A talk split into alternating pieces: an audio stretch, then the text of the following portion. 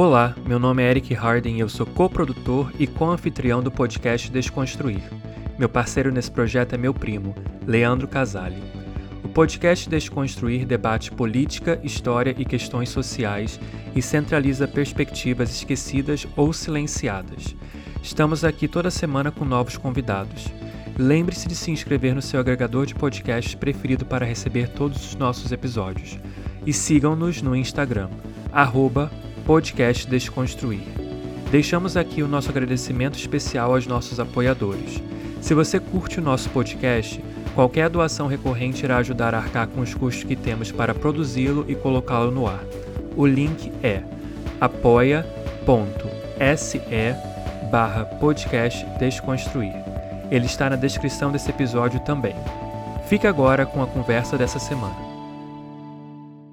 Bom dia, boa tarde, boa noite a todos os ouvintes. Meu nome é Leandro Casale e esse é o podcast Desconstruir. Eu estou aqui com o meu primo, eu e Eric sempre juntos, na gravação de mais um episódio e hoje com um convidado com um tema muito especial, mas eu vou deixar o convidado se apresentar. Vou passar a palavra para ele. Fica à vontade aí, Wallace, para contar um pouquinho de quem você é, qual é a tua trajetória e ao longo do episódio, a gente vai tratando de diversos temas né, ligados à, à especialidade né, do Wallace, às especialidades do Wallace, que são muitas. Vai lá, Wallace. Olá, Leandro. Olá, Eric. É, obrigado mais uma vez pelo convite para participar aqui do podcast. Estou super feliz de estar aqui. É, eu sou péssimo de fazer apresentação de mim mesmo, eu odeio me apresentar, então já começamos bem, mas eu costumo, eu me resumo muito resumido, eu não gosto de falar do meu látis na, nas apresentações. Então, eu sou professor de direito, eu sou advogado, é, há, já vão aí sete, oito anos é, dando aula e advogando em direito privado, em direito público, em causas sociais, em causas que também não são especificamente é, sociais. E recentemente tem me debruçado também sobre, enfim, comentário de política, né, participando é, na condição de jurista, mas também na condição de comentarista em vários é, meios de comunicação sobre as, as loucuras do, do Brasil do século XXI. É, mas eu fico nessa apresentação. O resto a gente vai descobrindo na conversa. Show, isso aí. Aí você deixa um, um gostinho, né, a galera ir descobrindo aos poucos. É mais um motivo para a gente ficar prendendo o pessoal aqui no episódio. Mas é interessante observar que somos três educadores, né? Que, que estamos reunidos aqui, três Verdade. professores. É. Então, pouca coisa para falar não tem. Você deixa o professor falar, não acaba nunca, né? Historiador, então, nem se fala. É, a primeira pergunta, cara. Posso começar, prima? Você quer começar? Claro, vai lá, siga em frente. É, é, mais de cunho pessoal mesmo. Sei que você já falou que não gosta muito de se apresentar, mas é uma curiosidade, até porque a gente tem muito ouvinte aqui que é aluno, é vestibulando, e eu dou aula, por exemplo, para muita gente que busca né, a faculdade de Direito. É, o que, que fez você se apaixonar pelo direito, escolher isso como carreira, né? É, qual faculdade você cursou, enfim. E a gente começa devagarinho e vai depois destrinchando outros temas. Leandro, eu não gosto de me apresentar, mas eu gosto de falar sobre mim. Veja só que coisa, né? É, especialmente quando, quando tem uma finalidade. Eu não gosto. É, a razão pela qual eu falo que eu não gosto de me apresentar é porque é, é, eu nunca sei o quanto que eu estou falando que é desnecessário, que, enfim, que parece blazer, entendeu? Aí começa, tem pessoal que gosta, né? Que eu só fiz meu pós-doutorado, não sei onde. Sim. Eu acho isso meio estranho e fico desconfortável. Mas uhum. daí a falar sobre o que, que eu fiz, sobre o que, que eu faço, isso daí eu se você me der tempo, a gente fica aqui mais duas horas. Cara, então, eu, eu cursei. Eh, por que, que eu escolhi direito? É, eu acho que tem uma resposta bonita de se dar sobre por que eu cursei direito, ou se escolhe cursar direito, né? Que é, é, é aquela é a história de você querer fazer justiça, né? Você querer mudar o mundo, você buscar uma sociedade melhor. E eu adoraria dar essa resposta com sinceridade, mas seria uma resposta mentirosa. A verdade é que, como a maior parte dos alunos de direito no, no terceiro ano do ensino, do ensino médio, que não é mais, agora terceira série do ensino médio, que a idade está, está, me, está nos alcançando, é, eu não sabia o que eu queria fazer. Eu não sabia. Eu, eu sabia que eu, apesar de ser bom em matemática, bom em física, eu não queria estudar ciências exatas nem nada desse sentido. Apesar de eu até ter algum gosto por biologia, não queria ser médico, ser biólogo, ser nada desse tipo. Então ficava naquela dúvida. Eu posso fazer ciências sociais, eu posso fazer história, eu posso fazer direito, que eu não sei bem o que, que é, e geografia não era muito minha praia. É, sociais meu irmão fez. Meu irmão é professor hoje no IFIX, ele é antropólogo, é, eu sou o Wallace, ele é o William, é, e ele fez, foi na frente ali, cursou. Eu já falei, nossa, meu irmão já está fazendo essa, essa daí eu tiro do caminho, não vou fazer. E aí, aí eu vou ser muito sincero, assim, a razão pela qual eu decidi fazer direito foi muito, teve muito mais a ver com a possibilidade financeira que o direito me dava do que qualquer outra coisa, assim, era uma, foi algo que para mim era muito claro que no direito, em tese, eu poderia de alguma forma é, ganhar dinheiro, não sei se como fazendo concurso, não sei se advogando, e é dentro da faculdade que eu, apesar de eu sempre ter tido preocupações com essas coisas que a gente diz clichê, né? Tipo, ah, um mundo melhor, transformar o mundo. Sempre me preocupei com isso, mas é dentro da faculdade que eu começo a visualizar ou direcionar os meus estudos, minha atuação, porque até o comecinho da faculdade eu queria ser o, o, advogado do Suits, não existia Suits na época, né? Mas eu queria fazer aquele negócio de série americana, que, pô, protesto, meritíssimo e tal. É, e eu fui para a UERJ, né? Eu, eu, a minha graduação eu cursei na UERJ, acabei cursando meu mestrado na UERJ, meu doutorado na UERJ. Eu, eu amo a UERJ, eu também não aguento mais a UERJ, porque são 11 anos de Universidade do Estado do Rio de Janeiro, não tem como aguentar. Mas, mas adoro as pessoas de lá, adoro a faculdade. Foi lá que eu formei todas as minhas visões de mundo sobre o direito, né? Então, e hoje dou aula na FGV, que já é uma faculdade que pô, me coloca em outro lugar, em outro espaço, em outra direção, com outras preocupações, e, e tenho contato com alunos totalmente diferentes dos alunos com os quais eu estudei quando eu era aluno, então é um novo aprendizado né, sobre, sobre como que a gente trabalha esses outros espaços. É... E é isso, não sei o que, o que faltou, assim, o que me fez então ir para o direito foram questões pragmáticas mesmo. Eu, eu, sabia que eu queria, sei lá, ter uma vida confortável. Tá bom, isso pode acontecer de qualquer forma, e eu acho que isso é uma coisa importante de dizer, né? Eu acho que qualquer faculdade pode te dar é, determinados confortos. A gente só tem que realmente buscar onde é que estão esses negócios, porque nem sempre contam para gente. É, mas eu sabia que no direito eu tinha concurso público, advocacia, tinha algumas possibilidades. Fui para lá e lá é, é, me descobri academicamente, profissionalmente, como professor de direito, de direito constitucional e como advogado de, de causas privadas. assim. De, eu tenho casos que não tem nada a ver com, com nada do que eu estudo e que também me realizam porque eu gosto da coisa do, da briga, do argumento e do, da sustentação e tal, que é, que é o dia a dia do direito que eu acho legal. Mas é isso. Só um, é, é... Ah. Só um comentário, assim, breve. O, o William eu, eu, o irmão do Wallace, né, ele acabou de citar, é um cara que eu já pensei em chamar para cá. Eu nem falei com meu primo isso, estou falando sem ter combinado nada. Mas eu já anotei aqui para não esquecer, porque é um cara que eu acho que também vai, vai dar uma entrevista bem legal. A gente jogou bola junto, né, lá no Tijuca Tênis Clube. O Wallace eu, eu conheço também de lá. E todos seguiram o rumo das, das ciências sociais, das ciências humanas isso é maneiro pra caramba, esse, esse, esse reencontro, né? E eu, eu me identifiquei porque quando eu também escolhi história, por exemplo, eu não, eu não estava pensando é, não só nas questões políticas e sociais, mas fui bem pragmático em pensar na questão financeira. Isso tem um peso muito grande para a escolha de uma carreira, né? E por incrível que pareça, eu vi que professor, nem todo professor é, é, é mal remunerado e eu fui para esse nicho especialmente. Mas enfim, eu não sou o foco aqui da, da conversa, não, foi só um comentário mesmo. É, mas eu, mas acho, eu acho até, Leandro. É, é. Desculpa. Pode falar. Acabou que. Não, mas, Eric, você, por favor, você tem preferência, depois eu, eu falo o que, que eu acho. Não, não, não, só falando só um adendo mesmo. É, eu acho interessante a gente falar sobre isso, porque eu acho que na maioria das vezes o adolescente ali com 16, 17, 18 anos, ele está pensando realmente na parte financeira, ele não está pensando muito, a não ser que seja uma pressão muito grande dos pais, em seguir tal carreira. Então, eu acho que é legal a gente falar sobre isso, entendeu? Porque eu também com 16, 17, 18, eu não sabia o que eu queria fazer, entendeu? Então, foi também eu bem acho... pragmático. É, eu fico pensando assim, eu acho que quando a gente pensa uma ampliação do acesso à universidade, né, que mais pessoas estão indo para a universidade, a gente tem que reconhecer que essas preocupações são legítimas e que muito mais gente vai ter. Porque a coisa de você, pô, ah, vou fazer um negócio que eu gosto.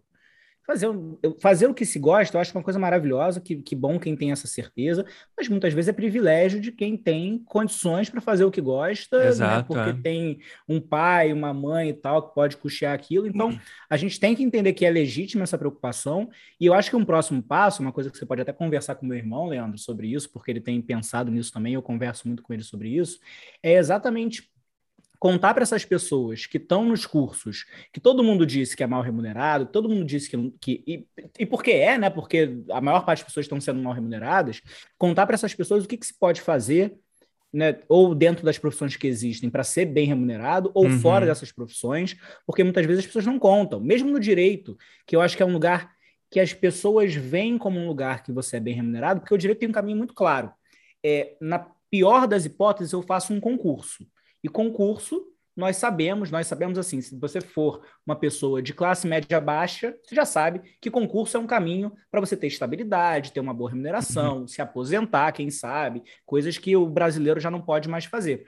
Então, é, é, é um caminho mais bem definido, que muitas vezes a pessoa bem orientada pode seguir um outro caminho que não é esse pré-definido e que de repente vai levar ela para uma realização pessoal melhor, com a mesma realização financeira, com uma realização financeira melhor. Então, acho que no fim do dia, o negócio da faculdade, é, que nem era o ponto que a gente estava conversando, eu também não quero fugir do ponto, mas o negócio da faculdade é a gente pensar, e isso eu aprendi muito com a FGV. A FGV me ensinou muito isso, e antes eu passei um tempo na Universidade de Harvard por causa do meu doutorado.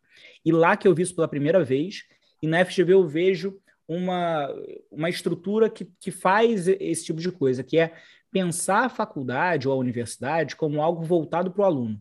Porque eu acho que a estrutura que a gente tem hoje em muitas universidades é uma estrutura assim meio aristocrática, sabe? Em que a faculdade ela existe para aquela estrutura de professores, para aquela estrutura, às vezes, até de, de servidores. Então, é todo um, um negócio em que o aluno passa, né? O aluno ele fica ali só quatro, cinco anos, ele passa, ele vai embora. Então, assim, o, o aluno é alguém que eu vou explorar durante cinco anos, com uma bolsa que, que é meio salário mínimo, sem bolsa nenhuma para ele fazer a minha pesquisa. É, enfim, eu vou dar meu conhecimento, né? Uma educação bancária, que eu acho que, mesmo você vai num lugar em que se estuda Paulo Freire, é um Paulo Freire ensinado de forma bancária, então você vai lá, dá o conhecimento para o aluno, o aluno pega e vai embora. É. E eu acho que a gente tem que pensar esses espaços, assim, como que eu pego um aluno de primeiro semestre que não sabe nada da vida, ou que eventualmente é um aluno pobre, que eventualmente é um aluno negro, que eventualmente é um aluno que tipo, não tem nenhuma orientação fora da faculdade. Que às vezes é a primeira cara... pessoa da família que está acessando a universidade. E que, portanto, tem muito mais obstáculo, né, uhum. para saber para onde é que vai depois. E eu pego esse cara ou essa garota, e daqui a 5, 4 anos, eu coloco ele ou ela numa posição em que ele, se quiser estar tá na faculdade, vai estar tá na faculdade, se quiser ser pesquisador, vai ser pesquisador, mas se quiser trabalhar no mercado de trabalho, vai trabalhar, se quiser Sim. ser consultor, vai ser consultor. A gente não forma os alunos para isso e a estrutura não é desenhada para eles. Eu acho que esse é o próximo passo até da gente é, é, é desmistificar né, essa, essas profecias autorrealizáveis, de que se você vai estudar X, Y, Z, você tá, tá ferrado porque só se ganha mal nesse negócio. E aí fica aquele negócio, como, como, é que fulano ganha bem? Como é que fulano é bem sucedido? Ninguém sabe, porque ninguém conta. É uma estrutura que não é feita para contar como, como que você é, é bem sucedido no final, né? É. Excelente. É, já que a gente está falando de formação, né? É, você tocou nessa questão aristocrática aí. E, e eu confesso que eu saí, por exemplo, da faculdade com um ranço muito grande dela, por conta de alguns professores e de um, e de um discurso com ar de superioridade, elitista, né? como se eles fossem o supra-sumo de todo o conhecimento e o saber deles fosse o mais é, elevado de todos. E é mais um saber, não é o único saber, uhum. né? O próprio termo nível superior, eu já acho que é carregado já de um, de um, de um elitismo muito grande. E o direito é uma carreira das mais cobiçadas, junto com a medicina, com certeza. Basicamente, os alunos que eu dou aula, por exemplo, nos pré-vestibulares, nas turmas de terceiro ano, muitos deles tentam direito. A esmagadora maioria é de família de classe média alta para cima e alunos brancos, né? É... Como que foi para você entrar numa faculdade que tem essa essa marca, vamos dizer assim, apesar de que você fez na UERJ que é uma faculdade pública e que já tem uma, uma política um pouco diferente, eu diria, uma referência né, na questão das cotas e tal. É, isso era uma questão para você? O que, que você esperava dessa faculdade e como foi a tua experiência ali com essa questão das cotas, né? Se tinha mais aluno branco, mais aluno preto, mais professores brancos, mais professores pretos, será mais misturado, enfim. Qual é a tua percepção sobre esse processo, né? Então, Leandro, eu acho que eu tenho uma, uma experiência com, com a UERJ, até nessa perspectiva racial, é, muito muito particular, assim, apesar de eu achar que outras pessoas tiveram a mesma experiência do que eu, mas ela é um pouco diferente, talvez, do que outros alunos negros possam ter tido, porque eu venho, você sabe, né, disso, porque a gente se conhece também há algum tempo, eu venho de uma, de uma família de classe média da Tijuca, que é um bairro do Rio de Janeiro, que é um bairro de classe média, aristocrático, e é um, e não é o, o, bairro, e não são os espaços, né? Eu acho que o Tijuca Tênis Clube, para ficar no clube que eu frequentava quando eu era pô, mais jovem, não é um espaço exatamente repleto de pessoas negras, não é o espaço mais racialmente inclusivo, não é o bairro mais racialmente inclusivo. Acho que o bairro da Tijuca, acho que elegeu o Bolsonaro em 2018. Então, assim, não é, não é exatamente o lugar é, é, da diversidade racial. Então, nessa perspectiva, a minha ida para o UERJ e eu estar em contato, por exemplo, com alunos brancos e tal, não sei o quê, essa parte era meio que business as usual. É, meus amigos, muitos de meus amigos eram brancos né, na, no colégio e tal, então no, no, no, cursinho que eu, em que eu estudei, eu tinha muitos amigos brancos, então quase todo mundo era branco, na verdade, no cursinho que eu estudei, eu acho que todo mundo era branco, tinha um ou, um ou dois alunos negros, então era uma, era, uma, era, um, era uma não questão, fazia parte do meu dia a dia por conta, talvez, da minha posição social é, é, da minha família, da, do meu dia a dia. A UERJ, na verdade, ela, ela me leva a três choques. Da minha experiência, são três choques. É, como muitas pessoas, né, a faculdade foi o momento em que eu saí do armário, então, primeiro ano de faculdade é o momento em que eu me, assumo gay, esse final do primeiro ano da faculdade, então tem uma questão de sexualidade com a qual eu estou lidando ali no começo da faculdade, que, que acaba tomando primazia com outras questões, porque é algo que você fica pensando o tempo todo, como que eu vou contar para os meus amigos, para minha mãe, etc. Então isso toma muito do seu tempo de quando você para para pensar sobre si mesmo. Tem uma questão social que surge ali, conflitos sociais que a UERJ ela sempre representou, porque é isso, a Faculdade de Direito da UERJ era a mais concorrida na época em que eu fiz o vestibular, hoje é uma das mais concorridas ainda, e aí você vai ter naquele espaço tantos alunos cotistas que estudaram nas, em escolas públicas de qualidade média, não são nem as piores, porque a gente sabe que mesmo as cotas vão selecionar alunos em condições melhores né, entre os cotistas, mas eu vou ter cotistas que eh, estudaram em, em, em escolas de, de qualidade média, enfim, no, no, Rio de Janeiro, e eu vou ter os alunos egressos dos colégios santos, dos colégios particulares mais caros do Rio de Janeiro, e isso invariavelmente gera conflitos sociais, e gerava para mim, de certa forma, assim, é, é, até eram meus amigos, esses alunos mais ricos, né, eu tinha amizade com eles, mas eles estavam muito distantes de mim, não só na sua, digamos, brancura, que eles eram mais brancos, eles eram brancos, eu não sou, mas também na sua, no seu espaço social. Então, eram muitos conflitos ao mesmo tempo acontecendo. A gente tem que pensar que era 2009, que foi quando eu entrei na faculdade. 2009 não é 2021, na verdade, eu acho que 2009 é ali um momento também de transição do que, que acontece dentro das universidades, do que acontece na juventude, de quais são as discussões que estão sendo travadas, é, eu lembro muito, assim, as primeiras séries que tinham personagens gays, assim, protagonistas, foram em 2009. É, séries com personagens negros, sempre de lá de fora, né? Aqui demorou muito mais. Mas a questão de aparecer personagem negro começa ali em 2010 também. Então, é uma ebulição de muitas coisas acontecendo. Tudo isso para dizer que, assim, a minha experiência na UERJ foi uma experiência também, do ponto de vista racial, especificamente, foi uma experiência até de, pela primeira vez, estar em um espaço com muita gente negra, e ao final, da metade para o final da minha experiência da UERJ, muito mais integrado com, essa, com essas pessoas, com esses alunos, com esses meus amigos negros, e pensando questões envolvendo pessoas negras, que não era algo que eu nem os meus amigos pensavam tanto é, em 2009 de maneira organizada. E como eu fico 11 anos na UERJ, como aluno durante os 11 anos, mas na medida em que eu entro no mestrado, eu também dou aula, né? Porque aí tem isso, né? Você dá aula como estagiário docente para tapar buraco da falta de professor, que foi ótimo para mim, não tenho do que reclamar, mas porque eu também era um tempo que eu gostava, assim, era hobby para mim. É... Eu vejo né, nesses depois da minha graduação, eu começo a ver um outro fenômeno, que são os alunos negros da UERJ, pobres da UERJ, começando a ocupar o espaço com protagonismo, que é algo que a minha geração não tinha. Então, alunos cotistas negros, eles muitas vezes por questões que são desde individuais até estruturais, muitas vezes ainda existia uma separação muito grande e uma, uma noção ainda em construção de que aquele espaço era deles. Depois que eu me formo, eu começo a olhar para alunos que estão entrando, digamos, em 2013, 2014 na UERJ, isso não acontece mais.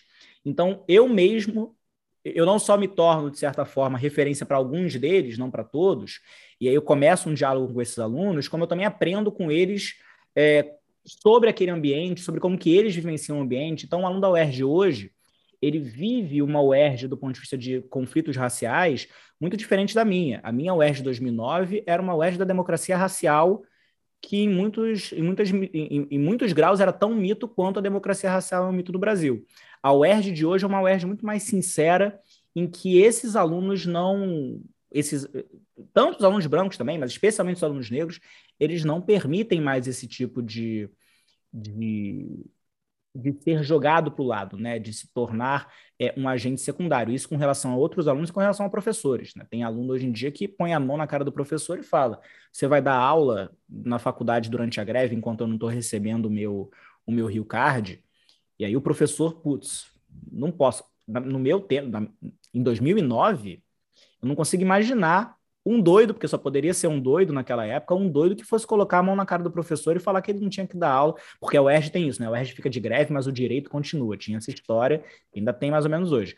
Mas recentemente aconteceu isso. Então, os alunos estavam sem, sem Rio Card, o, o, os funcionários terceirizados não estavam recebendo, e aí levantaram, mas vocês vão ficar dando aula com, com a faxineira passando fome? Eu, eu, uma vez, estive no corredor da UERJ durante a maior greve que, que a UERJ teve, e eu vi uma, uma funcionária terceirizada, ela me parou para pedir comida.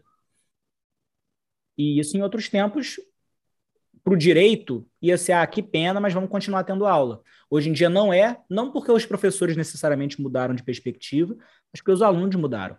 Então, a minha experiência com a UERJ tem muito mais a ver com o que a UERJ... E eu tenho essa experiência, na verdade, em geral, com instituições eu sou uma pessoa que eu me afeto muito pelas instituições. Alguém, alguém pode me chamar de bairrista, tal, talvez, porque aí não pode falar mal da Tijuca perto de mim. Talvez seja coisa de tijucano, né? Quem fala mal da Tijuca eu posso, mas os outros não podem. Vai falar mal da UERJ eu posso, mas os é outros não aí. podem. Vai falar mal do Pedro II eu posso, mas os outros não podem. E eu sinto que eu tirei muitas coisas das instituições em que eu, em que eu existi. Eu acho que a minha cabeça foi muito alinhada também graças ao Pedro II, que foi o colégio em que eu estudei. É, a, UERJ, né, que a UERJ ela interferiu muito na forma como eu penso, os professores que eu tive, as pessoas com quem eu convivi. É, então, eu sempre tento tirar um pouquinho da instituição e vou levando. Então, a minha experiência com a UERJ tem muito a ver com, com quanto ela me transformou ao longo de 11 anos em, digamos, duas experiências muito distintas. Uma como aluno e outra como um aluno de pós-graduação que atuava perante a graduação como professor. É, é, é, é, transformador para qualquer pessoa, às vezes mais traumático. Eu tive a sorte de não ter uma experiência traumática que eu sei que para muitas pessoas, para muitas pessoas é. Eu tenho, tenho alguns alunos contemporâneos meus, já estou falando demais, eu falei para vocês que se deixassem eu ia falar muito. não, é, eu tenho alguns eu tenho alguns amigos contemporâneos meus, negros, é, alguns cotistas, alguns não cotistas, que tiveram experiências quase opostas à minha, é, em termos de o quanto que eles se sentiam incluídos, em termos de quanto eles sentiam que as pessoas olhavam para eles torto ou não. Então, isso tem a ver também com o fato deles terem também pele mais, mais retinta, eles serem mais pobres do que eu, e eu tenho uma pele mais clara e tal. Todas essas coisas somam, né? É, experiências e tal que eles tiveram e que eu tive, que eles não tiveram e que eu não tive, e, e que acabam, se você pegar a minha turma de 75 alunos, vamos colocar aqui 30 eh, sejam cotistas, fossem cotistas, mesmo se você pegar só entre os cotistas, você vai ter pessoas com, com vivências muito amplas. Se você pegar para fora dessa turma, vai ter gente que ama de coração a UERJ, vai ter gente que não quer olhar na cara de ninguém, porque, porque não é fácil, porque envolve muitas coisas que se sobrepõem nessa experiência e, e, e tirar o melhor da experiência, para mim, é um privilégio que eu tive graças à experiência que eu tive antes, porque nem todo mundo consegue é, é, tirar o melhor de algo que para essas pessoas às vezes é uma violência, né? É muito bom, cara. Eu fui ouvindo e aí eu ia perguntar e você já acabou respondendo algumas outras coisas que eu ia perguntar Eu também, mas... eu tinha já uma pergunta, mas eu não responder. eu, eu acho fundamental. Eu, eu faço isso às vezes, gente, é péssimo, não. eu antecipo pergunta. Não, não, tá ótimo. Aliás, acho que professores fazem isso. É, eu percebo que os meus alunos também, é. levantam o dedo, daqui a pouco eles abaixo, porque eu já respondi o que eu já sei Exatamente. né? Uhum. A gente já antecipa mas... as perguntas. É, essa questão do, do, da experiência de, de, de, conviver com um ambiente mais plural, mais diverso, é, é, é fundamental quando a gente pensa em educação, com, é, pelo menos a, a, forma como eu entendo a educação, acredito que vocês também. E esse aluno que chega, por exemplo, numa faculdade de direito, branco, ele, ele vem de uma bolha e a UERJ acaba que se transforma num, num, num ambiente bem diferente para ele, a faculdade pública no geral, mas acho que por conta da questão das cotas, isso tem se tornado cada vez mais é, é, é, menos desigual, eu diria, né? Um espaço mais diverso de fato, porque não precisa voltar muito. É, é, é basicamente você só vê pessoas brancas ali dentro. Se você tira foto das, das formaturas de medicina, principalmente, muito difícil você encontrar uma pessoa preta ali dentro. No direito, nas demais carreiras, por conta das cotas, isso está começando a, a mudar. Então, sair da bolha, eu acho que é, que é fundamental. E... Mas, Leandro, só um ponto importante aqui, porque a gente pensa muito sobre esses alunos, que são as pessoas que a gente conhece, né? Eu também conhecia quando eu fiz meu pré-vestibular e tal. A gente conhece os alunos brancos que, pela primeira vez, têm contato com pessoas negras, né? Ou, ou cruzam o túnel é, é, para conhecer a UERJ, né, uma UERJ, por exemplo, da vida, é, pela primeira vez no ensino superior. Mas uma coisa que eu ouvi uma vez e que para mim foi. Por, e eu tenho essa experiência também, porque eu convivi a minha vida inteira com pessoas brancas predominantemente. Mas uma coisa que eu ouvi uma vez de uma aluna da UERJ, num debate que a gente estava tendo, uma conversa que a gente estava tendo, e que foi algo que todo mundo ficou em silêncio por uns cinco segundos, é que ela falou: olha, uma aluna cotista, inclusive. Ela falou: olha, vocês estão falando aí que foi a primeira vez que vocês tiveram contato com pessoas negras e tal. Assim, a UERJ, para mim, foi a primeira vez que eu tive contato com pessoas brancas. Eu não tinha contato com pessoas brancas. Uhum. Aquelas, inclusive, pessoas brancas e pessoas ricas. Então, assim, vocês estão olhando por um lado, mas tem um outro lado também, que é, a nossa sociedade é tão segregada que não só é, é, essas pessoas brancas chegam, né, pela primeira vez tendo contato horizontal com pessoas negras, como outras pessoas negras talvez não tenham nem cruzado esses muros invisíveis da cidade é, é, para existir ao lado dessas pessoas. Né? Então, é, tem um. Não é só unilateral, né? é uma via de mão dupla no, no, se, no se confrontar com a. Vamos chamar de diversidade, mas confrontar com, com o outro, né? Claro, claro, sem dúvida. O, assim, vou puxar a sardinha para um tema que eu cada vez mais me interesso, como, como professor de história, como historiador, que está também ligado à formação, é, que é o seguinte, cara, e é uma curiosidade mesmo. Vocês tiveram, vocês formandos, a tua turma, enfim, a, a tua história na UERJ, os autores que vocês tomam contato, é, é, basicamente são autores ocidentais, são estadunidenses, são juristas brancos brasileiros. Existe é, estudo, eu sei que o direito, claro, cada país vai ter um, uma, uma estruturação distinta, é óbvio, mas existe diálogo, né? Existem influências externas. Como é que é a, a, a, o currículo da galera da Faculdade de Direito, no teu caso da UERJ? Os textos que você leu, o diálogo com outras disciplinas, como que ele aconteceu? Você toma contato com autores africanos na faculdade, fora da faculdade. Isso, pelo menos para mim, é algo que é muito recente. Na minha faculdade, eu só lia gente branca de Europa e Estados Unidos. Para mim também. Né? E, e hoje está começando a mudar lentamente, mas está mudando. E, claro, fruto das pressões de, do, dos mais variados movimentos sociais, incluindo o movimento negro, entre outros grupos. E aí isso reverbera na forma como a gente olha para o passado, para a educação, para o ensino, né? É, no direito, como é que, como é que foi para você? Então, Leandro, é, tem duas coisas aqui. A primeira é um problema é, difuso, assim, sistêmico do direito no Brasil o direito, provavelmente, que mais tem no Brasil deve ser faculdade de direito, por conta. A gente pode colocar a culpa no bacharelismo, a gente pode colocar a culpa na, nesse sonho do concurso público, direito como um caminho para ingressar na, na, na, burocracia estatal, enfim, por qualquer razão, é, porque é um curso barato, enfim. por qualquer razão, tem muito, tem, sei lá, mais de mil faculdades de direito no Brasil. Acho que é o país que mais tem faculdade de direito no mundo. Daí até que a gente tem que pensar o aluno de direito, a gente tem que pensar que aluno de direito é isso que a gente está falando, porque a gente, em geral, fala de algumas instituições e esquece que tem muitas instituições. Não, é, perdão, eu levantei o dedo, mas não queria travar. É, é, é curioso isso, é um dos países que mais forma pessoas em direito e é um dos países onde você mais rasga diariamente a Constituição ah, com o aval das instituições do judiciário, né? A história do Brasil mostra isso, acho que não custa lembrar.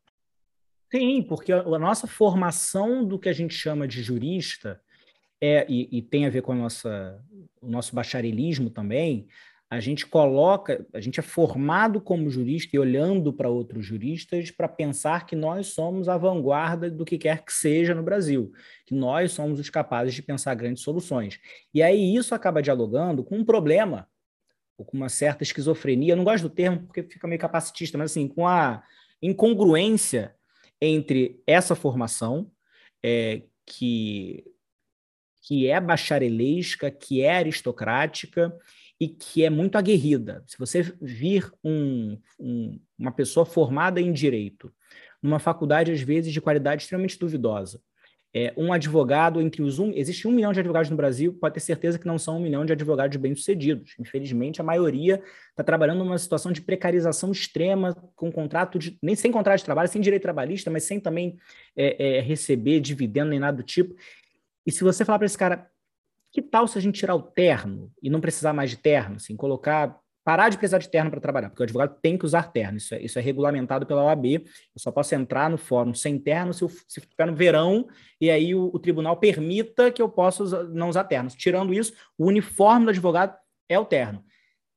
Eu, como um, um advogado que eu, eu existo numa, numa, num espaço de advocacia elitizado, eu acho incrível ficar sem terno e tal, casual Friday, não sei o que, não sei o que lá.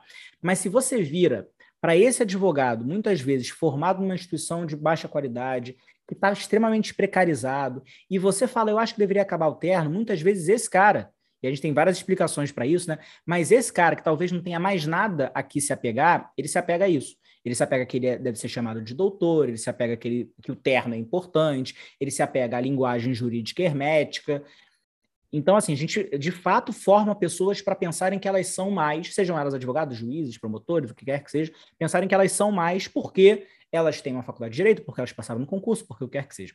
E tem isso. E de outro lado, tem um problema que não dialoga com isso, que é o fato de que no direito se lê muito pouco. Assim, eu, eu na FGV, nas aulas que eu dou na FGV, eu passo muito texto. Os alunos até brigam comigo porque eu passo muito texto para eles lerem. Mas enquanto eu dava aula na UERJ, na UFRJ, praticamente não tinha leitura. Eu mesmo, praticamente não não referenciava muita leitura. Assim, quando o aluno me perguntava, eu falava, olha, lê isso daqui. E provavelmente eu lia muito por causa do mestrado, do doutorado e de interesses que surgiam muito pontualmente. Mas se lê muito pouco. Porque a faculdade de Direito é um pouco estruturada é, na base, assim, do...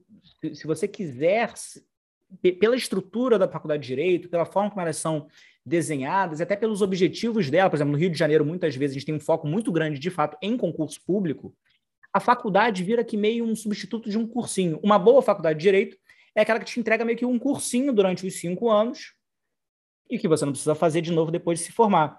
E aí vira uma coisa que é meio com base na aula do professor e do caderno. Os textos, os poucos textos recomendados, em geral, não são lidos. E o direito existe muito, que as pessoas leem muito são cursos e manuais.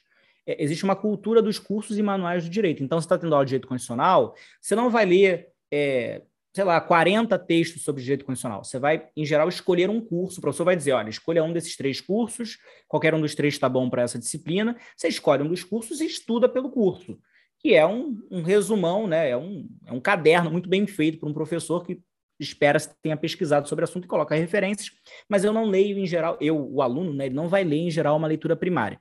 Então, assim, é, a gente forma para achar que nós somos incríveis, nós lemos muito abaixo do que outras ciências humanas leem, ou pelo menos dizem que vão ler, e o que lemos ou é diretamente, ou é ou a leitura primária, né, ou a leitura secundária, então ou o que os autores escreveram, ou o que escreveu-se sobre outros autores, é, em geral, é 100% europeu. E dependendo da área do direito vai ser um italiano, vai ser um francês, vai ser um alemão, não nessas línguas, né? Sempre em português, mas um alemão, um italiano, um, um, um francês ou um americano. É, e muito raramente vai, a gente vai ler autores negros, a gente nunca vai ler nada de qualquer país da África ou da Ásia, a gente muito raramente vai ler América Latina. Hoje isso mudou. Então, assim como a sua experiência, a, a minha, é, é, a minha experiência é a mesma. Nos últimos 10 anos, começou um movimento de decolonialismo ou descolonialismo, de descolonização ou decolonização, que vai propor exatamente eu resgatar e eu olhar para outros autores, para outras perspectivas e tal. É, e isso vai partir muitas vezes de alunos que vão falar que o que a gente está estudando não responde mais à necessidade deles, e também da sociedade, assim, das discussões que estão sendo travadas na sociedade.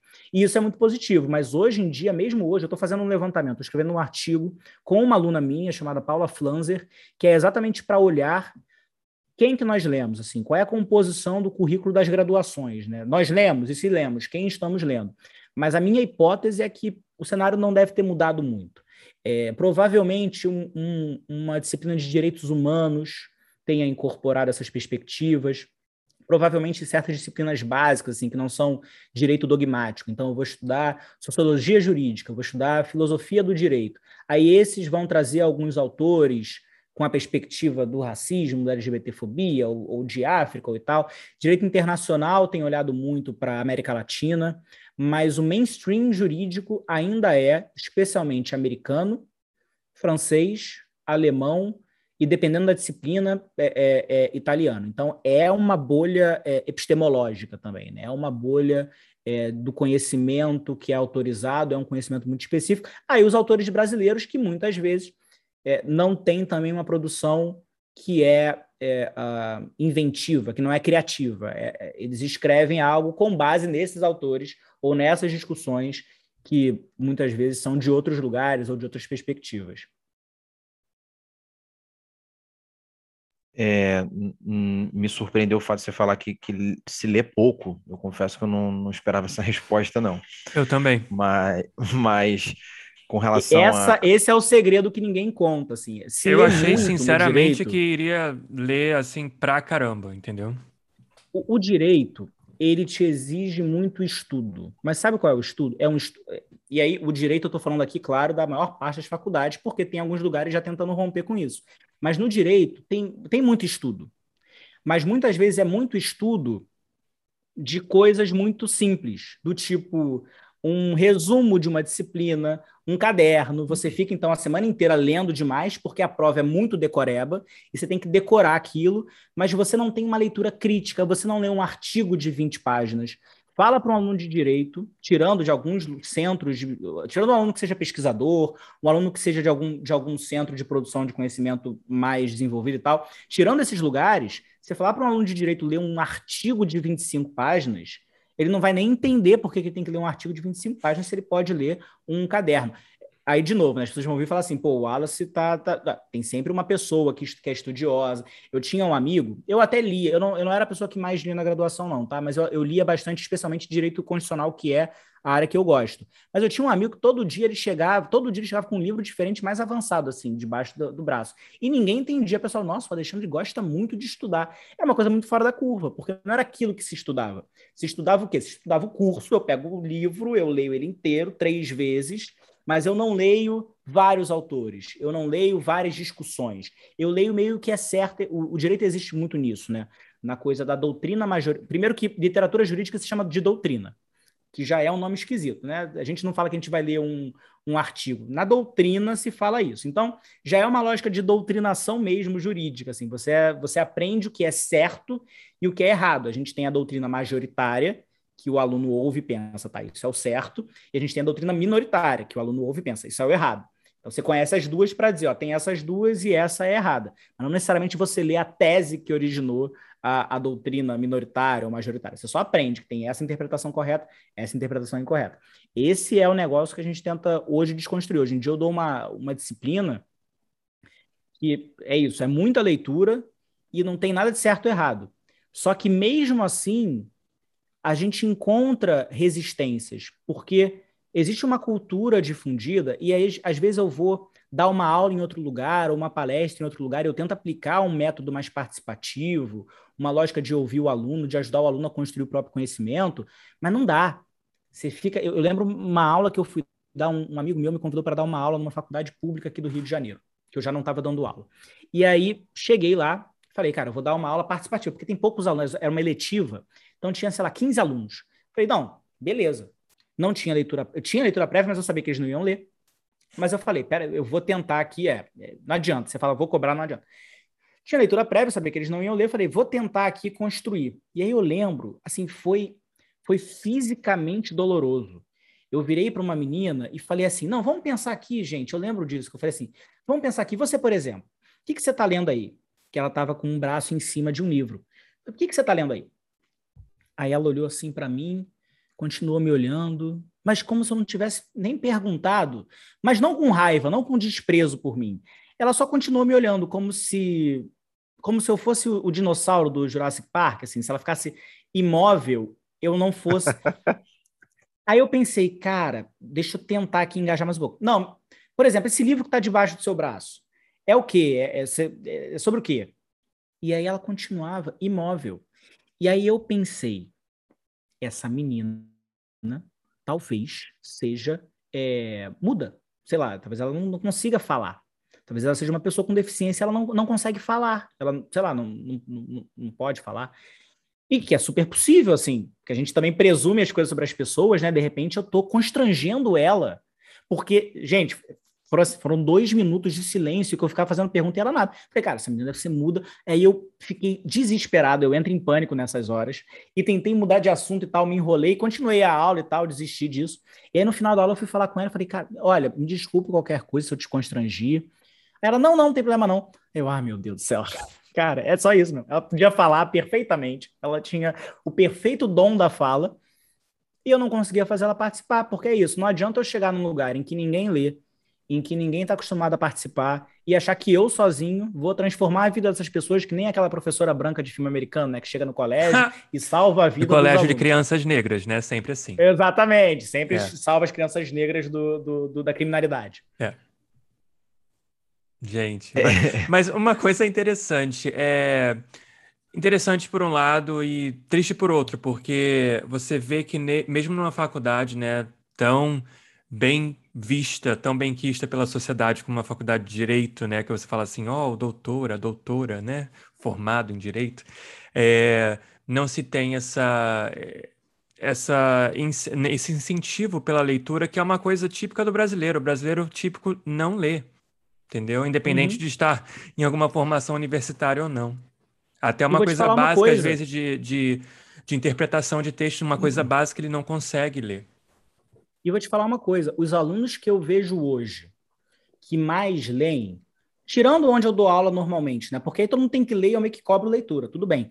Mas assim, o que eu vejo no geral e que eu vejo assim, olhando para outras faculdades, nas oportunidades que eu tenho, é de que os alunos que mais leem hoje em dia, leem assim, de ler e pensar o que está lendo e tal, e fazer algo um pouco fora do, do beabá de, olhar, de ler um curso de direito processual, são os alunos negros são os alunos negros, são no Rio de Janeiro alunos nordestinos, são alunos que estão se preocupando, e aí eu fico pensando que o trabalho deles é em dobro, né? Porque eles têm que ler o que todo mundo lê, e eles precisam, porque tem um, um certo imperativo, assim, é, é, não é tem nem que ético, mostrar o moral serviço. deles mesmo.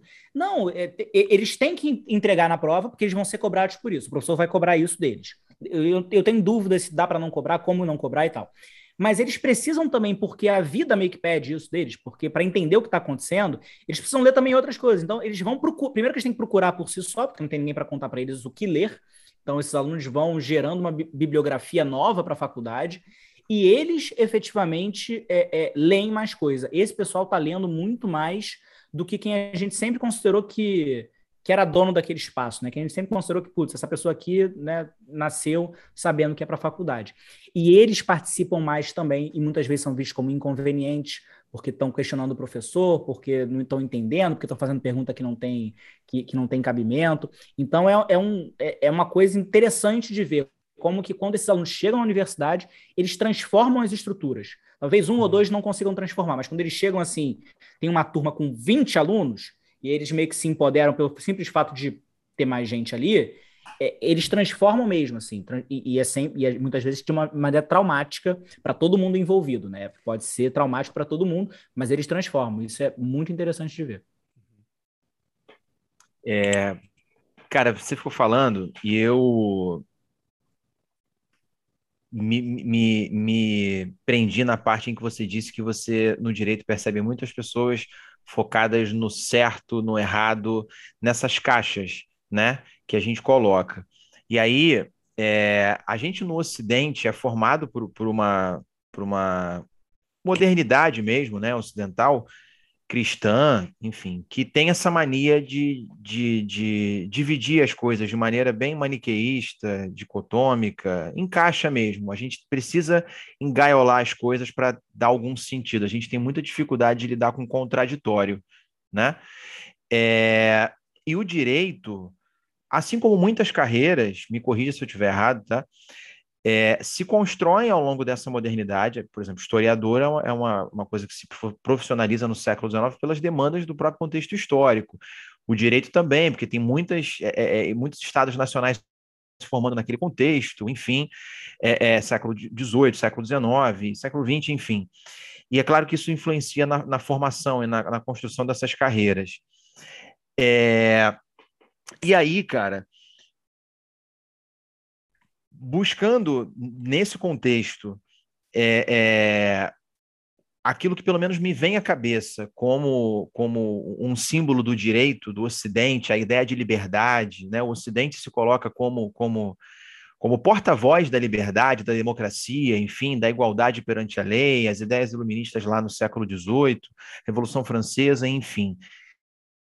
E, claro, conforme a, a, a, minha experiência como historiador, como professor, eu fui vendo que essa liberdade é uma coisa muito abstrata, é um discurso muito amplo. Né? A gente falar que todos são iguais perante a lei é muito bonito no papel, né?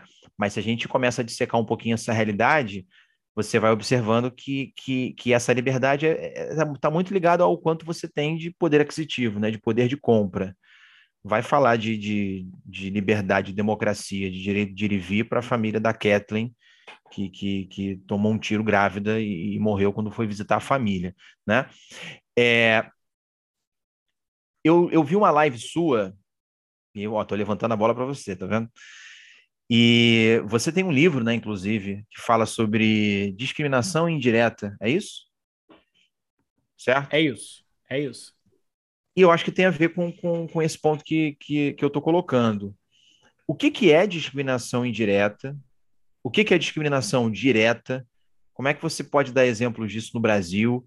Qual é a sua, a sua visão né, sobre essa questão da liberdade? O que, que é exatamente liberdade para o direito e como tentar tornar essa liberdade uma coisa menos abstrata e mais real, né? Eu tenho uma música de uma banda que eu gosto muito, vou logo fazer a propaganda da banda, nem ganho nada, mas eu sou fã mesmo, que é o Baiana System, não sei se você conhece, é, e tem uma, um trecho de uma música, quando ele fala do, do, do Che Guevara, ele fala, é, revolucionário, Guevara conhece a liberdade sem olhar no dicionário, ou seja, a liberdade não é uma coisa que você só teoriza, a liberdade é uma coisa que você experimenta, que você coloca em prática, não adianta ficar só no discurso, né? E eu acho que a questão dessa discriminação direta e indireta, as pessoas terem noção do que é isso, permite a gente aprofundar um pouquinho mais, né? E, e, tentar mergulhar nessa realidade que no papel, na Constituição, tem muita coisa interessante, mas na prática não, é bem diferente.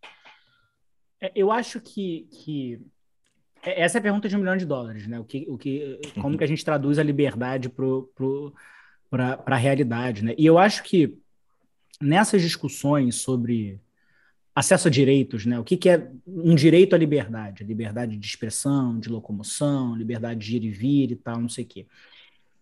É, existe é, a discussão abstrata, ela tem uma, uma, uma importância.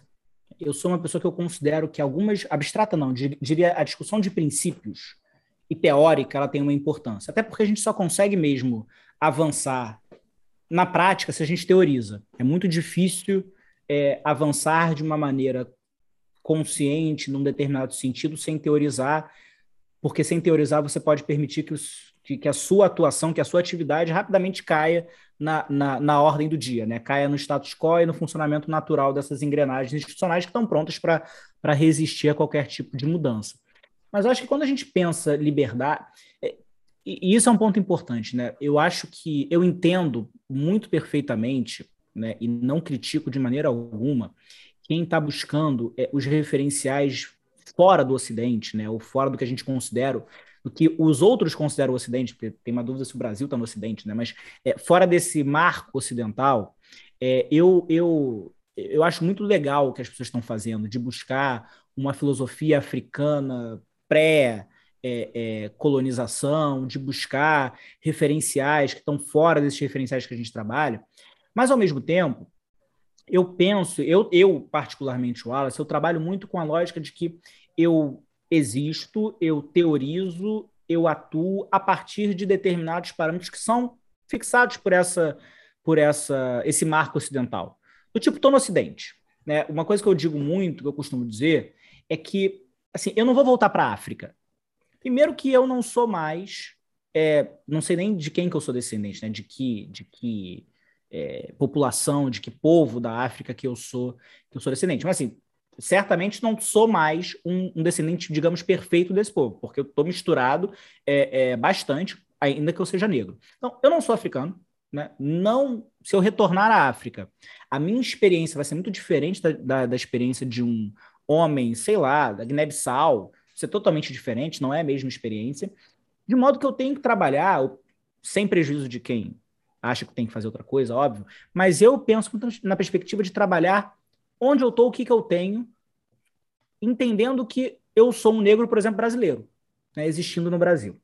E aí, pensando nessa perspectiva, eu acho que o fato da gente existir é, num mundo e numa teorização que impõe para a gente certos ideais de liberdade, igualdade, eu pegar Revolução Francesa, liberdade, igualdade, fraternidade. Esse, esse, último ninguém se preocupou nunca, né? Ninguém nunca escreveu muito sobre isso. Mas liberdade e igualdade é, por mais que sejam princípios que a gente olha na prática e a gente pensa, cara, esse negócio não está não tá rolando, e não está rolando mesmo, eles têm uma importância, pelo menos eu vejo uma importância no debate em, em se apegar a esses princípios, no sentido de que a, apropria a crítica à apropriação e a transformação do que a gente quer dizer com liberdade e igualdade é, faz parte desses avanços que a gente quer buscar. Então, sei lá, é, isso é para citar autor é, ocidental. Isso é lá o, o T.H. Marshall falando do desenvolvimento dos direitos na Inglaterra, que depois o José W. de Carvalho é, é, incorporou, pensando nos direitos no Brasil, e enfim, o, o, o Axel Honneth fala isso também, um alemão fala sobre isso, olhando para a transformação dos direitos. Assim, existe um, um movimento nesse marco ocidental, se é ocidental ou não é ocidental, que é o de a gente olhar para esses princípios abstratos e reconhecer as falhas deles para redesenhar eles. Isso aconteceu com a liberdade, por exemplo, né? com a ideia de uma liberdade puramente formal, a ideia de que todo mundo é livre, você pode fazer o que você quiser. Se você quiser, você pode se hospedar no Copacabana Palace, mas se você assim preferir, você pode morar debaixo da ponte. Fica ao seu critério.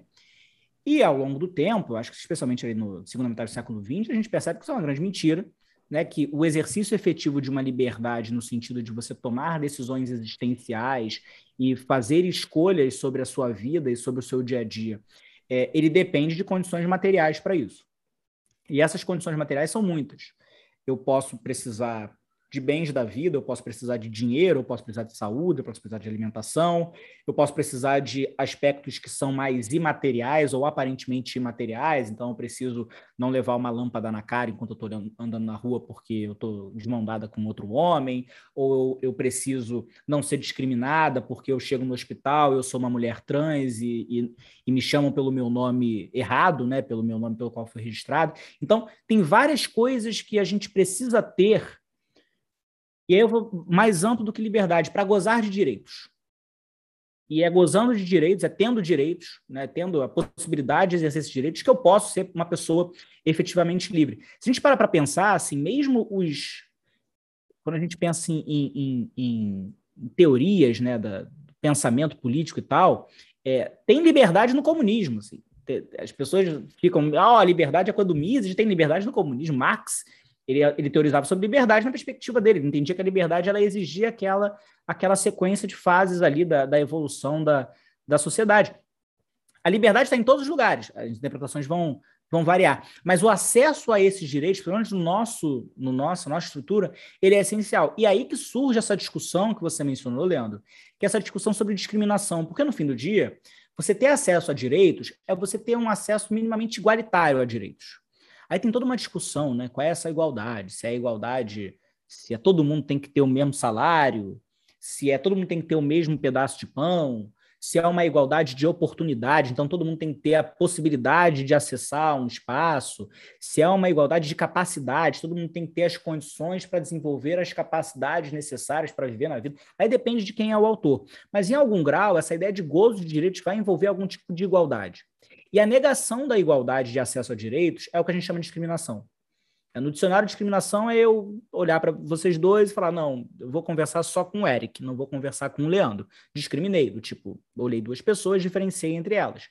Mas do ponto de vista assim, do direito, discriminação é eu negar acesso a alguém, a algum direito, a alguma prerrogativa, ou ao que quer que seja, é, em razão de alguma. De, de algo que é proibido, do tipo, por um critério que é proibido pelo direito. Então, pode ser um critério racial, pode ser um critério de gênero, pode ser um critério de sexualidade, pode ser um critério é, social, de etnia, enfim, religioso. A ideia básica da discriminação é essa: olha, eu não posso proibir ninguém de fazer alguma coisa porque essa pessoa é negra, porque essa pessoa é gay, porque essa pessoa é mulher.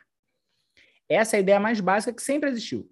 E em 1930, um autor brasileiro ele escreveu que, que não, não fazia mais, um, um jurista brasileiro, ele escreveu que não fazia mais sentido fala, discutir igualdade porque era muito óbvio que não caberia numa sociedade civilizada eu discriminar as pessoas dessa forma. Tipo, eu não preciso nem estudar mais isso. É óbvio que eu não posso criar um sistema de castas, disse lá esse cara, que era o Francisco Campos, que foi o teórico do, do Estado Novo, e que ajudou, inclusive, a escrever. Morreu logo, logo antes, mas ajudou também a pensar é, as estruturas do, do regime militar. Então, assim, não era o cara mais igualitário que a gente possa imaginar. Ah, não à toa ele achou que não fosse dar para não, não precisasse pensar em igualdade. O cara, nos anos 30, né, o cara estava ali pensando que o Brasil era todo mundo uma só nação. Ele não era integralista, né, mas era um cara que ainda assim ia, certamente ia, ia visualizar o Brasil como uma nação é, harmônica e tal. Mas o fato é que assim. Fascismo, né? É, flertava com, com fascismo, daquele teoriza o Estado Novo, mas eu acho que ele não era integralista. É, uhum. Ele era um nazista mesmo, ele era um nazistaço, né? O, o, o, ele tem um livro, o Estado Brasileiro, eu acho, que é um livro que tem vários escritos dele, assim, que é dá para dizer com tranquilidade assim, que, que é, é nazista, é, é, mais do que integralista. Assim, ele, ele cita Hitler de maneira, eu acho que é de 33 o livro, 36 o livro, então ele cita Hitler. Era um, um cara bacaníssimo, Francisco Campos, grande jurista, devia ser citado até outro dia por aí. É, a minha tese eu fui muito criticado na minha tese, porque um professor falou para mim falou assim: Wallace, a gente entendeu que o Francisco Campos, que o Francisco Campos era nazista. Você não precisa, toda vez que cita ele, falar o teórico do Estado Novo, o autoritário. A gente já entendeu. Putz, foi mal, acho que eu me empolguei mesmo e esqueci de tirar os adjetivos. Mas. Mas o fato é assim, que as pessoas ficam espertas, né? Assim, do tipo, já que eu não posso, eu não posso discriminar negro, não posso discriminar negro. Né? Mas assim, olha para o vestibular né, pré-cotas, é a foto da, da medicina. Olha para essas fotos de, de sei lá, da Faria Lima, pronto, da, da, pessoal da Faria Lima lá no, no rooftop, e todo mundo branco, todo mundo homem e tal. Como é que isso acontece? Às vezes, pode ser porque alguém, ali no processo seletivo, né, para para XP ou para o que quer que seja, às vezes tem alguém ali que olha e fala assim: não, Preto não, e é bem possível, porque muitas vezes as pessoas, deliberadamente ou não, elas vão calcular que aquela pessoa não faz parte do ambiente. Pode ser porque eu não gosto de preto, pode ser porque eu tenho um feeling. Qualquer pessoa que já contratou alguém, que já fez entrevista para contratar alguém, já sentiu um feeling. Né? Então, eu estou entrevistando, putz, essa pessoa que não vai se encaixar aqui. Só que quando a pessoa é negra, esse feeling tem outro nome. E a gente, às vezes, não teoriza sobre esse feeling que diz que a pessoa não vai caber muito aqui. Mas pode ser isso, mas pode não ser. Uma coisa que ficou muito clara no, no caso do Magazine Luiza, que criou aquele programa de trainee deles só para negros, E ele, ela, eles criaram isso respondendo às críticas que existiam aos programas de trainee em geral, que era a crítica de que o processo seletivo ele é feito de uma forma que, querendo ou não, exclui pessoas negras. Porque ele tem duas fases de entrevista em inglês, ele tem uma prova de inglês avançado, nada que a pessoa não possa estudar depois, durante esse processo de trainee, né? Então, mas eu crio várias, vários obstáculos, e o vestibular, de certa forma, é isso, né? Se é, o meu critério para selecionar alguém para o ensino superior é o domínio de, um, de, de detalhes de um ensino formal, que é questionavelmente útil para o ensino superior, pelo menos em tudo que é cobrado no vestibular. É questionavelmente, é, é questionavelmente útil para o ensino superior. Mas, independentemente disso, a esse conhecimento, a esse domínio, só tem acesso quem consegue cursar determinados espaços, quem consegue existir em determinados espaços, e na medida em que esses espaços são segregados, piriri pororó, eu acabo produzindo um resultado que é o mesmo se eu tivesse colocado alguém na porta da UFPR, falado assim, ó, aceita um branco rico, meio aleatoriamente, né? Branco rico aceita um sim, um não, e quando aparecer um preto pobre, você, você diz não para todo mundo e diz sim para um a cada 300. Dá no mesmo, em termos estatísticos, eu criar um, esse sistema ou eu colocar um vestibular. E essa que é a ideia, assim, esse é o melhor exemplo de discriminação indireta. É a situação em que eu não consigo dizer que alguém quis discriminado. Tipo, não sei se alguém quis, e não tem nenhum critério que diga que negros estão fora, mulheres estão fora. Mas a estrutura ou a instituição da qual eu estou falando, a organização da qual eu estou falando, o procedimento do qual eu estou falando, ele gera o mesmo efeito que existiria se eu tivesse discriminado. O, essa ideia surgiu não foi nem com pessoas negras, não foi nem com pessoas LGBT, essa ideia surgiu na primeira vez que um, um, um cadeirante tentou entrar num prédio que fosse mais alto e não tivesse rampa. Que é o momento que a gente percebe que até a arquitetura, que até o mundo ele pode ser, e, e, e, nosso mundo a gente não vive na natureza, né? A gente não vive nem no estado de natureza, nem na natureza. Talvez alguém que esteja nos ouvindo pode viver, mas no geral a gente vive, sabe, eu vivo aqui numa cidade. E aí na cidade, se na minha cidade, construída, deliberadamente, desenhada, alguém cria uma casa que não tem rampa, essa pessoa pode até não ter querido discriminar, mas essa pessoa nega acesso à casa da pessoa, eventualmente ela não vai convidar ninguém. Mas o Estado, por exemplo, não pode criar é, é, um desenho que impeça acesso. Ou o Estado tem que regular, inclusive, a casa das pessoas para que tenha acesso por rampa. Então a gente começa a perceber que a arquitetura, que o mundo, que os procedimentos, que os direitos, que o direito, ele gera determinados efeitos que impedem as pessoas acesso a bens da vida que acabam gerando o mesmo efeito que se eu discriminasse diretamente, que eu falo assim, ó, não pode. E aí a ideia hoje em dia é como que eu coordeno mecanismos para enfrentar tanto a discriminação direta, porque essa eu posso punir, né? Se eu vou lá e não, de, ah, não deixo o negro trabalhar na minha empresa. Aí eu posso chamar o Ministério Público do Trabalho para punir essa pessoa. Eu posso invalidar um edital que diga que mulheres não podem fazer um concurso para policial. Tem, tem várias formas, assim, um tanto mais fáceis de enfrentar a discriminação direta. A indireta é mais difícil. Porque qual é a solução, por exemplo, para o vestibular? É acabar com o vestibular? Eu até acho que é. Para falar bem a verdade, eu acho que a gente normalizou o vestibular como algo necessário e talvez fosse o caso a gente pensar de outra forma o ensino superior, outra forma de acessar o ensino superior, eventualmente, sei lá, eu crio um ensino superior como é o francês, que permite um ingresso muito amplo de pessoas em um primeiro, segundo ano, e essas pessoas no terceiro ano elas fazem uma prova para ver se ficam ou não. Ou eu faço como é em Buenos Aires, que pelo que eu entendo, entra qualquer pessoa que aplique, não sei se é bem assim, mas me contaram que é assim. Enfim, a gente normalizou o vestibular. De repente ele podia acabar, mas alguém pode dizer assim: não, mas não pode acabar o vestibular. Tá bom. Então, como é que a gente lida com isso? Uma forma de lidar com isso é ação afirmativa, que é a cota. Eu posso ter outras, eu posso ter somar ponto para algumas pessoas, posso criar também, junto com isso, cursinhos. Né? E como que eu faço com que essa realidade mude? Por meio de transformações, ou então de afirmações, de reparações. Tem várias formas pelas quais eu posso ir transformando esse tipo de coisa. Então, eu vou lá e, se eu quero resolver o problema da desigualdade no acesso ao ensino superior, por exemplo, não basta eu abrir a porta. É, é que nem aquele, aquela aquele, não é desenho que chama, né? Aquela metáfora. A metáfora do elefante, como é que o elefante fica preso no, no acorrentado no circo? hum. né? Que o elefante no circo, ele o elefante enorme no circo acorrentado, por que, que ele não rompe com aquele negócio? Porque desde pequeno ele é acorrentado, ele pequeno não conseguia soltar, quando ele fica grande ele acha que também uhum. não pode soltar. Assim, se a porta sempre ficou trancada, quem tentou abrir não conseguiu abrir, não adianta só eu destrancar. Eu tenho que efetivamente abrir a porta e convidar a pessoa para dentro. E quando ela estiver dentro, eu tenho que dar para ela um café, eu tenho que dar para ela uma água, eu tenho que dar para ela as condições dela ficar ali, de forma que ela não saia correndo assustada e que ela possa fazer o que ela foi ali para fazer. A mesma coisa é, por exemplo, para o mercado de trabalho, para o ensino superior. Quer dizer, há 300, 500 anos, a gente negou acesso a determinados espaços a pessoas negras, a mulheres, a mulheres negras, a pessoas LGBT e tal. Então, eu preciso pensar, nem, nem para tudo a solução é uma cota. A solução, em geral, são várias soluções. Eu posso ter que abrir, abrir, abrir o acesso, eu posso ter que pensar mecanismos de permanência. No mercado de trabalho existe um problema muito sério de assédio moral, de assédio sexual. Assim, como é que eu resolvo isso? É só dizendo somos uma, uma empresa diversa que adora mulheres? Assim, não é só isso. Eu tenho que contratar mais mulheres, eu tenho que contratar mulheres no cargo de gerência, eu tenho que ter um órgão interno que gere conforto nas mulheres para procurarem aquele órgão em caso de assédio. As, as, as denúncias de assédio têm que dar certo, né? elas têm que ter um resultado que seja um resultado adequado.